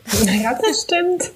Das stimmt. Und an so. manchen Tagen geht es auch wirklich einfach ganz gut. Das ist egal, ob es ein Video ist oder ein Artikel. Manchmal ist es so, dass du einfach so, keine Ahnung, fünf, sechs Sachen raushauen kannst. Und an anderen Tagen, finde ich, geht einfach nichts. Also da verhaspelst ja. du dich und dann, und dann denkst du 50 Mal Overthinking drüber nach. Und dann ist es bei mir auch so, dass ich dann immer sage, okay, ich lasse es jetzt und ich am nächsten Tag versuche ich es einfach nochmal. Weil wenn ich nicht diese Grundbasis dieser, dieses Selbstvertrauens dann habe, es ist super schwierig, dass ich dann da reinkomme, habe ich schon bei mir festgestellt. Mhm. Aber auch gerade wenn wir wieder über Meinung und Haltung und so weiter sprechen, dann ist doch eigentlich das Thema, über das man im Zweifel gerade spricht, wichtiger, als wie man aussieht, denke ich mir immer. Und deswegen fällt mir das dann auch gar nicht schwer, diese Eitelkeit irgendwie so unter den Teppich zu kehren, weil ich der Sache, die Sache an sich wichtiger finde, als wie ich als Ann-Kathrin Schmitz jetzt äußerlich rein nach meinem Schönheitsbild oder wie auch immer, ob ich jetzt einen Pickel habe oder nicht, wahrgenommen werde, weil ich das schon fast egoistisch finde, das, mich selber da so über das Thema zu stellen, weil das Thema ist größer als ich, weißt du? Total, so. total. Aber man muss eins sagen, Stichwort Sichtbarkeit und Reaktion von außen. Und es geht jetzt an all die Frauen da draußen. Es ist natürlich schon so, in dem Moment, wo du auch als Frau sichtbarer bist und gerade auch in der Wirtschaft, es kommen Beschreibungen, die Männer nie treffen würden. Ähm, ich werde es nie vergessen. Ich habe für die Zeit ähm, ein, ein Video hochgeladen auf LinkedIn, wo ich über Diversity gesprochen habe. Das war Teil einer Konferenz und das war so ein Videosnippet. Und da hat ein, ein Mann drunter geschrieben, ähm, kleiner Tipp, was im Business-Kontext gar nicht geht, ist sich das Gesicht bunt anzumalen, außer in ja. anderen Branchen. Und das passiert natürlich auch, und das erlebe ich ehrlich gesagt auch in der öffentlichen Debatte, wenn man sich die Artikel von, von Frauen in Führungspositionen oder generell auch Gründerinnen durchliest, denkt man sich schon manchmal so, okay, was hat das jetzt für eine Relevanz, welche Haarfarbe sie hat? Ähm, oder ob sie Kinder hat oder nicht. So. Und das ist schon, und da versuche ich ja auch sehr stark gegen anzugehen, dieses, weg von den Stereotypen und weg von, von ähm, zu denken, dass, dass Frauen jetzt äußerlich noch beschrieben werden sollten. Und ich hatte ja in diesem Zeitinterview, was heute rausgekommen ist, auch geschrieben, dass ich einfach mal sagen will nach draußen, also mit der, mit, mit der, mit der Höhe der High Heels schrumpft nicht das Gehirn. Ja, so, weil viele Leute, weißt, in der Wirtschaft ist es ja immer so, dass, dass du der so denkst, kommt dann gleich, okay, die Frau trägt jetzt irgendwie High Heels ähm, oder, sage ich mal, hat sich die Haare gewaschen oder malt, malt sich das Gesicht bunt an. Ah, okay, dann kann die ja nicht kompetent sein. Du würdest doch nie über einen, über einen ich sag mal, älteren Politiker sagen, weil der jetzt irgendwie einen, einen dicken Bauch hat und schlechte Zähne, ach, deswegen kann der nicht kompetent sein. Ja, so. Nee. Und ich meine, so, und das ist schon so ein bisschen, genau. Da sagst du dann eher so, ja, der hat's drauf, ne? Der verschreibt sich voll den Inhalten. Und das ist so ein bisschen dieses Zweischneidige. Und da muss ich sagen, Stichwort aushalten. Da finde ich, müssen Frauen auch nochmal ganz andere Diskussionen ertragen. Ähm, und sehen sich denen auch gegenüber als Männer. Und das, finde ich, bringt noch eine neue Dimension in die Sichtbarkeitsdebatte rein, tatsächlich. Total. Und es ist ja auch nicht nur Männer, die Frauen ähm, diskreditieren in dem Moment oder irgendwie angreifen, sondern es sind ja leider Gottes teilweise ja. sogar Frauen unter sich, ne? in verschiedenen Generationen. Ähm, ist ja same, same, but different. Aber du hast jetzt gerade schon gesagt, hast du schon mal selber einen richtig krassen Shitstorm denn erlebt? Und wenn ja, wie bist du damit umgegangen? Also ich habe ja mal Elon Musk angetwittert und er hat tatsächlich auch an, geantwortet. Da ging es darum, dass Nein. er äh, doch und er war es wirklich. Ähm, Nein. Da ging es darum, dass er, er hat ein Interview gegeben, ähm, das war vor einigen, ich glaube jetzt zwei Jahren oder so, ähm, wo er erzählt hat, wie schwer es ist als Unternehmer. Also es ist, das Leben ist schwer und, und er hat irgendwie auch wohl geweint in diesem Interview und die öffentliche Diskussion rund um dieses Interview war, wow, er ist total mutig, dass er Emotionen zeigt. Und es gab einen spannenden Artikel von einer Journalistin, New Yorker Journalistin, die das Interview und die Situation genommen hat und verallgemeinert hat und gesagt hat, na ja, ich stelle mir jetzt vor, das wäre eine Elaine Musk, eine Frau, und die hätte geweint in diesem Interview. Dann hätte es ja gleich gehießen, okay, sie ist total emotional und sie hat sich nicht im Griff. Das fand ich ganz spannend und habe diesen Punkt rausgenommen, habe sie zitiert und habe ihn getaggt und dann saß ich in, in der Bahn und dachte mir irgendwann so, boah, mein Handy geht echt ab, was ist da jetzt los? Und schaute drauf und sah nur so, okay, Elon Musk hat auf deinen Tweet geantwortet. Und es gibt viele Fake-Accounts auf Twitter von Elon Musk auch. Und dann war er es wirklich und hat dann geschrieben, ähm, nur fürs Protokoll, ich habe nicht geweint, meine Stimme hat an einer Stelle gezittert. Daraufhin bekam ich die volle Entrüstungswelle auf Twitter ab von Elon Musk Hassan, die auf der einen Seite mich hochjubelten und sagten, endlich sagt's mal einer, das ist irgendwie so ein Schau Schauspieler und äh, und es ist auch gut, dass wir diese Debatte führen und von denjenigen, die ihn lieben, die mir gesagt haben, was ist das für eine vertrocknete alte Feministin und äh, was soll das, Männer dürfen ja Gefühle zeigen. Und es war so krass, dass das Ganze dann so weit ging, dass ich irgendwann Teil von CNN News war, so dass ein Freund von mir in den USA irgendwann so Fernsehen schaute und dann einen Screenshot machte und so zu mir sagte, ey, ähm, ich sehe dich hier gerade im Fernsehen, German Journalist sollst du angeblich sein und du sollst ihn hier wieder zu Fall bringen. Also so nach, das wurde dann natürlich skandalisiert. Und ich so, okay, krass. Und es war so, so krass, weil es war nicht sozusagen reiner Hass, aber es war so, in dem einen Moment war ich total gewollt, die absolute Gewinnerin, alle feierten mich. Und im nächsten Moment war ich eben die schlimmste B-Punkt aller Zeiten. Ja, so. Und und das war so dieses äh, Wechselbad der Gefühle. Ich habe bis heute auf keinen dieser Tweets reagiert. Und das wäre auch immer mein Tipp, sich zu überlegen in so einer Situation, wenn man sowas macht und dann sozusagen nicht ähm, damit rechnet, dass so ein Shitstorm kommt. Und es war ja nicht, ich sag mal, 100% Shitstorm. Ich würde sagen, es waren 50 Prozent Shitstorm und der andere war Love Storm, ja. Ähm, aber wenn man sowas macht und dann in der Situation ist, muss man sich genau überlegen, wenn ich dann danach wieder was teile oder in die Interaktion, Diskussion gehe, macht es das besser oder macht es das eigentlich noch viel schlimmer? Und bei mir war es so, ich, es gab ja nichts von meiner Seite aus noch zu sagen, sondern ich hatte den Punkt gemacht und ich meine ihn bis heute so und das war schon, das war schon schwierig, weil natürlich irgendwann das so auch weiterging, dass ich natürlich auch persönliche Angriffe bekommen habe. Und zwar weltweit. Also sozusagen von Leuten, die irgendwo in Indien oder Asien saßen und die dann meinten, dass sie irgendwo meine Adresse rausfinden müssen und mir dann da schreiben und wie und angerufen haben im Büro. Und dachte ich so, okay, wow, es gibt sehr viele Menschen, die einfach sehr viel Zeit haben, ja. Das ist unglaublich. Es ist auch ein bisschen Goals. Voll. Sich auch mal mit, mit Elon auf Twitter ähm, betteln. Total. Ich weiß gar nicht, was ich dazu sagen soll. Danach kommt eigentlich auch nur noch Trump. Total. Next, next Popularität, Twitter-Popularität. War denn bei dir Shitstorm? Ähm, ja, eben weil ich ja auch dann immer eigentlich wie bei dir. Also ich mache einen Punkt und dann können Leute halt auch gerne mhm. ihre Meinung dazu sagen, ne? der ich dann auch gerne Raum gebe.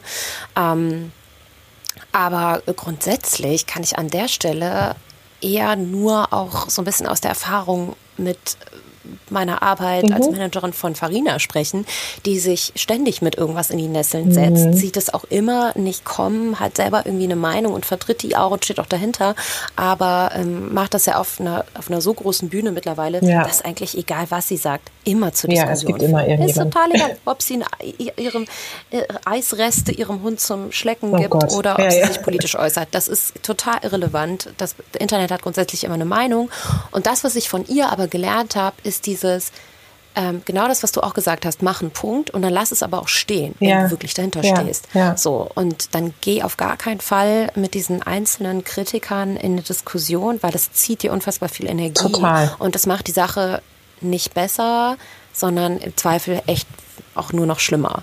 Und ähm, da hilft es wirklich einfach, das Handy wegzulegen, nicht äh, die ganze Zeit auf Refresh zu drücken, nicht die ganze Zeit zu aktualisieren, nicht noch einen schlimmen Kommentar, nicht noch eine schlimme Direct Message zu lesen, sondern ähm, die Sache dann einfach mal ruhen zu lassen, selber offline zu gehen, präsent seinem echten Leben, sich ganz kurz wieder zu sich zu kommen und bei sich zu sein.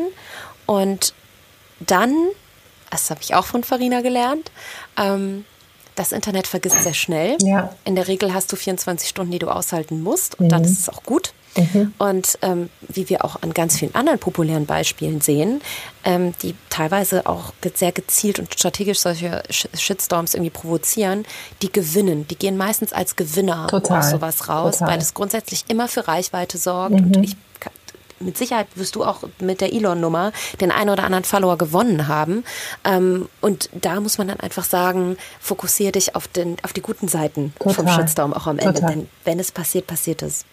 No toxic people in my life, habe ich gesagt für 2020. Hätte ich eigentlich schon viel früher sagen sollen, aber es hilft sehr. Vielleicht dazu noch ein letzter Punkt. Was mich dann eher anfasst, sind nicht unbedingt Leute, die ich nicht kenne, weil da habe ich keinen Bezug zu. Aber wenn Leute in die Diskussion einspringen und, sage ich mal, auf einer destruktiven Art und Weise mitdiskutieren, die ich auch noch kenne, von denen ich weiß, was sie machen, was ihr Hintergrund ist, vielleicht mich sogar mal mit denen getroffen habe, also mit denen ich nicht befreundet bin, aber die ich kenne.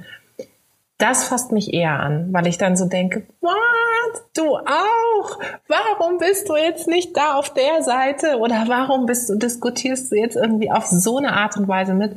Das ist eher etwas, was mich, was mich dann, also sage ich mal, enttäuscht und eher anfasst.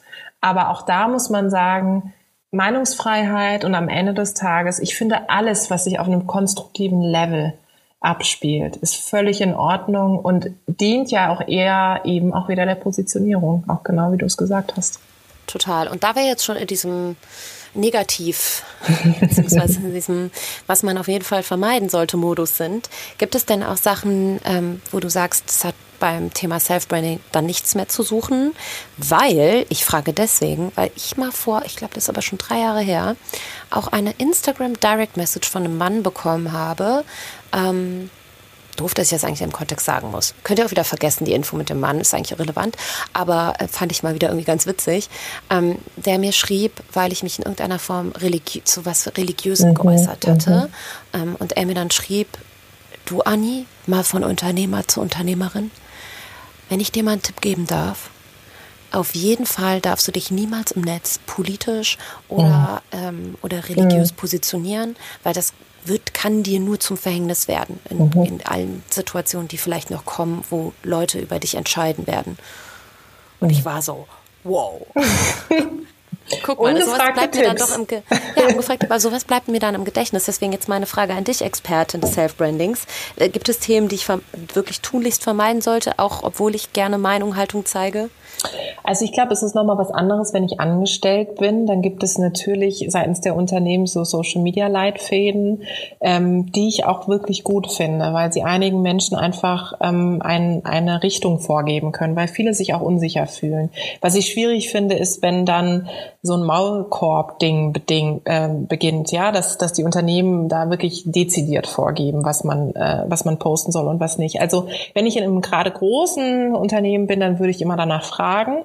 Und natürlich zählen dann solche kritischeren Themen wie Politik oder sagen wir Parteipolitik, Religion und so weiter schon ein Stück weit dazu. Aber ich glaube, dass wir mittlerweile in einer Welt leben, in der du den Menschen nicht vorgeben kannst, was sie zeigen sollen und was nicht, sondern du musst darauf setzen, dass sie für sich selbst entscheiden können, was sie zeigen können und auch da wieder, was sie aushalten, zu bereit sind und was nicht.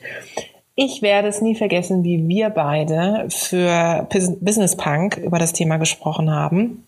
Übrigens könnt ihr euch da draußen auch nochmal anhören. War super spannend, was Anni zum Thema Filter auf Instagram gesagt hat. Weißt du noch, ich habe dir die Frage gestellt, ob du findest, dass man so, ich sag mal so Hasenfilter, gesichtsverzerrende Filter und oder gesichtsschön machende Filter, wenn man gerade, sage ich mal, als Unternehmerin sich vielleicht auf Instagram positionieren will oder als jemand, der auch ein fachliches Thema vorantreibt, ob du das gut findest. Und da meintest du so, nee, das findest du nicht gut.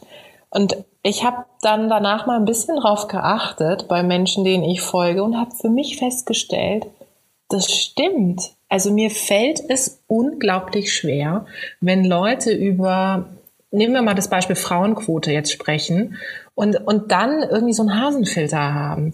Also es ist irgendwie, ich finde, das ist so, das macht das Thema auch so kaputt, ja. Und, und ich weiß noch, dass ich ganz am Anfang mal, als ich mit Stories angefangen habe, auch mal so in diese Filternummer reingeraten bin. Und irgendwann mal ein Mann zu mir sagte, Markus sagte dann irgendwann zu mir, also und dann hatte ich noch so einen Filter, der die, der die Stimme auch verzerrt. Das fand ich total witzig, ja. So, haha. Oh nein. Und dann sagt, guckt er so, meint so, du weißt schon, dass dir sehr viele auch so Kooperationspartner, ich sag mal, aus der alten Welt folgen. Und ich meine, da fällt ja offensichtlich schon ein bunt bemaltes Gesicht auf. Wenn du jetzt noch verzerrte Stimme und Hasenfilter machst, so. Und dann habe ich erst gedacht, oh mein Gott, ist der Spaß befreit? Und dann habe ich irgendwann drüber nachgedacht und stellte fest, Stichwort Zielgruppe, und was will ich eigentlich damit sagen? Ja, vielleicht passt es nicht. Und, ähm, und bei anderen wiederum finde ich es total, äh, Evelyn Weigert zum Beispiel, die ich, äh, die ich vergöttere, ja, finde ich es total cool und lustig. Aber sie ist eben auch jemand, der auch ein Comedy-Programm sozusagen auf die Beine stellt und auch einen coolen Podcast hat. Das ist eine andere Positionierung, als wenn ich sage, okay, ich will hier irgendwie ein gesellschaftspolitisches Thema vorantreiben. Und da muss ich vielleicht nicht eine Spaßbremse sein oder nur mit Zahlen, Daten, Fakten kommen, aber ist halt die Frage, ob dann der Hasenfilter unbedingt so passt. Und ich habe für mich dann irgendwann entschieden, keine Hasenfilter mehr. Ich werde auf jeden Fall unsere Business Punk Folge auch noch mal in den Show Notes verlinken, Leute. Also, wenn ihr noch gut. mehr zu dem Thema hört, beziehungsweise meine ungefilterte Meinung, dann, ähm, dann könnt ihr da mal reinschauen.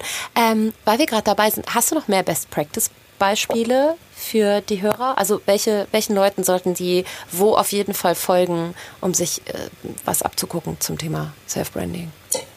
Also wen ich ja wirklich ähm, toll finde, ist Verena Pauster, Unternehmerin, ähm, die finde ich auf eine sehr angenehme, kompetente Art und Weise das Thema digitale Bildung, so heißt ja auch ihr Verein, für alle vorantreibt ähm, und wie keine andere in Deutschland für das Thema digitale Teilhabe und eben auch Bildung steht. Sie bringt im Übrigen auch bald ihr Buch raus, also insofern ähm, total spannend. Und sie ist für mich jemand, die das äh, wirklich aus dem FF macht. Und zwar auch immer so, dass ich nicht das Gefühl habe, das ist jetzt, sage ich mal, irgendwie einstudiert, sondern das ist wirklich sie. Und egal, ob das jetzt auf Twitter, auf Instagram oder auch auf LinkedIn ist, sie ist wirklich jemand, die, die das sehr vorantreibt und auch Sisterhood, wenn man so will, auch lebt. Also wir spielen uns auch immer die Bälle sozusagen hin und her und unterstützen uns gegenseitig. Die finde ich so ähm, wirklich aus diesem Kontext Unternehmer, Unternehmerin ganz spannend. Wer auch ganz spannend ist, ist Janina Kugel. Das ist die ehemalige HR-Vorständin von Siemens, die die ganzen Themen rund um Diversity auch sehr, sehr stark vorantreibt und die finde ich schon damals, als sie noch Vorständin bei Siemens war, auch schon einen Instagram-Account hatte. Und das fiel natürlich in der, in der Wirtschaft total auf. Wow, eine Vorständin auf Instagram. Wie kann das funktionieren und was zeigt sie? Und sie finde ich eben auch jemand, die, die das grandios und wirklich auf eine Art und Weise macht, dass ich sage, ja, Respekt, da bleibe bleib ich auch dran und da folge ich auch weiter. Und das gibt mir einen Einblick, den ich vielleicht so nicht hätte. Und zwar egal auf welchem Kanal. Mega cool werde ich auf jeden Fall mal auschecken. Verena kenne ich tatsächlich schon, folge ich auch schon. Aber ähm, die Janina. Vorständin, das interessiert mich tatsächlich wirklich sehr. Suche ich mal raus, verlinke ich auch direkt unten drunter. Ähm, ich glaube, eine große Angst müssen wir auch nochmal ansprechen. Und zwar ist es, also es gibt natürlich A, die Introvertierten und es gibt aber auch die, die grundsätzlich sagen, ich habe total Angst, dass das zu einer peinlichen Selbst-PR-Show mhm. wird, mhm. wenn ich es irgendwie vielleicht damit übertreibe. Und ähm, Hast du da irgendwie noch so ein, wie, wie erkenne ich das? Wie reflektiere ich das? Ich glaube, allein wenn du dir die Frage schon stellst, wird es nie zu dem Moment kommen, dass du es übertreibst. Weil wenn du diese Reflexion schon machst und immer sagst, okay, ich will nicht zu sehr, dann hast du schon wie so einen, so einen natürlichen Stopper bei dir drin. Die Leute, die es übertreiben, haben diesen nicht sondern die sagen einfach, egal, ich hau raus und es ist egal. Und das sind ja meistens auch die negativen Beispiele, die so wahnsinnig over äh, präsent sind. Ähm, was mir am Anfang auch geholfen hat, übrigens bis heute, ist, dass ich, wenn ich Posts hatte oder wenn ich Themen hatte, die ich vorantreiben wollte, mit wirklich Unterstützer, Unterstützerinnen gegengecheckt habe. Also dass ich Leute gefragt habe, meinst du, das wäre jetzt gut oder was denkst du darüber? Und ganz am Anfang waren es wirklich auch Postings, die ich formuliert habe, gerade auf LinkedIn. Auf Instagram war das bei mir eher immer so, dass ich gesagt habe, okay, ich zeige die persönliche Seite. Aber auf LinkedIn, wo ich wusste, oh Gott, da sind so viele Leute aus der Wirtschaft, die im Zweifel eben vielleicht auch, ähm, als ich noch angestellt war, irgendwie vielleicht, wenn ich einen Job suche, mir einen Job geben könnten oder mich für einen Job einstellen und dann habe ich immer mein Umfeld gefragt und habe gesagt, was würdest du dazu sagen? Findest du es gut oder was macht es für einen Eindruck auf dich? Und hatte immer so zwei Leute, nicht mehr, weil je mehr, desto wirrer wird es tatsächlich. Und das hat mir sehr geholfen. Und die haben dann eben, das waren Menschen, die mir sehr wohlgesonnen sind, die mich länger kennen, auch aus dem beruflichen Kontext. Und die haben dann gesagt, guck mal, da musst du vielleicht nochmal ran an der Formulierung oder das verstehe ich nicht oder das ist richtig gut. Und das hat mich dann bestärkt. Ich habe auch nicht immer alles ähm, sozusagen durchgezogen oder bin da mit deren Linie gegangen. Aber es hat geholfen, dass ich auch da wieder in so einem geschützten Raum Menschen hatte, die einfach mir offen und ehrlich sagen, was sie darüber denken. Und zwar auf eine Art und Weise, wo ich weiß, es ist heikel, aber sie sind mir einfach wohlgesonnen.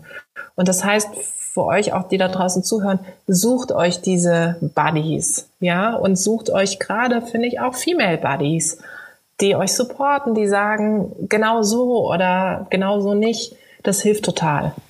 Finde ich voll wichtig, denn, beziehungsweise, das, das kann man auch ruhig in regelmäßigen Abständen machen, finde ich. Ne? Nicht nur einmal, sondern vielleicht irgendwie so eine Art Stammtisch kommt mir da gerade so spontan in den Sinn, dass man irgendwie, ob der jetzt digital stattfindet oder ob man wirklich irgendwie sagt, hey, wir treffen uns einmal ähm, im Monat oder in meinem Quartal zum Essen abends nett, trinken ein Weinchen und dann machen wir so ein bisschen Feedbackrunde. Fände ich total eine nette Idee.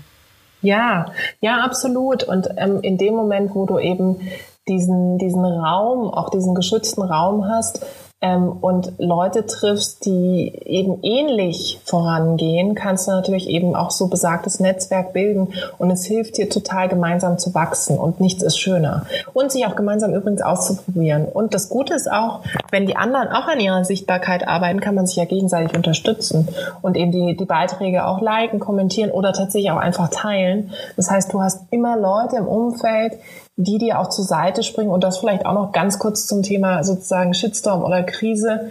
Also am Ende, wenn du dann eine gute Community hast, die diskutiert es ja für dich aus. Du musst dich ja da gar nicht mehr reingeben, sondern du hast Leute, die dich vielleicht sogar verteidigen oder zumindest deine Position verstehen. Und dafür ist so ein Netzwerk natürlich auch total wichtig.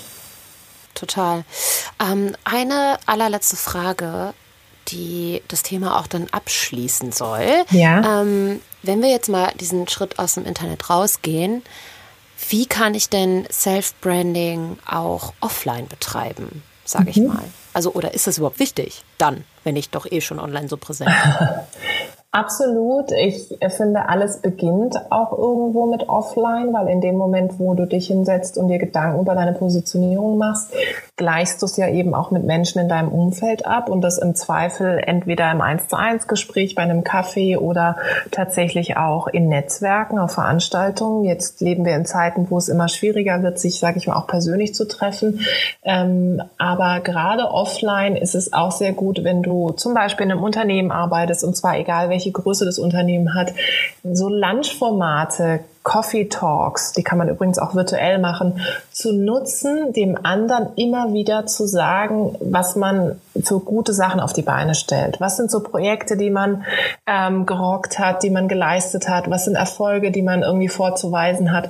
Und was ich mir zum Beispiel irgendwann angewöhnt hatte, als ich noch angestellt war, damals mit meinem Chef, ich habe immer in die Agenda einen Punkt integriert, der sozusagen auf meine Positionierung eingezahlt hat. Also ich habe dann zum Schluss immer gesagt, und was ich noch sagen wollte, diese Woche lief super, weil XY hat dies und das gesagt und hat das Projekt gelobt, das ich auf die Beine gestellt habe. Oder wollte dir nur sagen, super tolles Feedback, ich habe es hier schriftlich schwarz auf weiß, wollte dir nur ganz kurz das Kompliment vorlesen. Und natürlich hat es was von Selbstbeweihräucherung, aber in dem Moment, wo ich es immer wieder gemacht habe, war es irgendwann so, dass mein Chef zu mir sagte, als ich es mal vergessen habe, sagte er, okay, letzter Agendapunkt, die Jen hast du aber vergessen. Was war denn die Woche? Was kam denn so für Feedback, was deine Arbeit betrifft? Das heißt, es hat irgendwann dazu geführt, dass ich eben selbstverständlich auf seiner Agenda war und selbstverständlich diese Sichtbarkeit hatte, unabhängig dieses ganzen operativen Geschäfts. Und das meine ich mit, nehmt euch Zeit für eure persönliche Entwicklung, weil niemand anderes macht's für euch. Ja, und vielleicht einfach echt da doch so ein bisschen kreative Strategien ähm, mit sich selber entwickeln ne? und so ein bisschen aus, aus, aus der Box denken und irgendwie auch proaktiv was vorschlagen. Total. Super. Mensch, Tijen. Ja. Das war ja ein Hammergespräch. Fand ich auch. Oh, ich habe voll viel mitgenommen. Echt? Das freut ja, mich. Ja, doch, mega. Das, das freut mich sehr mega. gut, meine Liebe. Es war ganz, ganz toll. Aha. Last but not least nochmal ein Quick Reminder an der Stelle für die Aktion von N26, die ihr auch aus dem vorletzten Poddy schon kennt. Und zwar geht es um den sogenannten Big Banking Chat, den N26 als reine Online-Bank, äh, muss man hier nochmal unterstreichen an der Stelle, ähm, ins Leben gerufen hat. Denn, und das kann ich euch aus ähm, allererster Hand bestätigen, das Wichtigste, egal was man mit Geld macht, ob man vorhat zu investieren oder irgendwie zu sparen, oder was auch immer.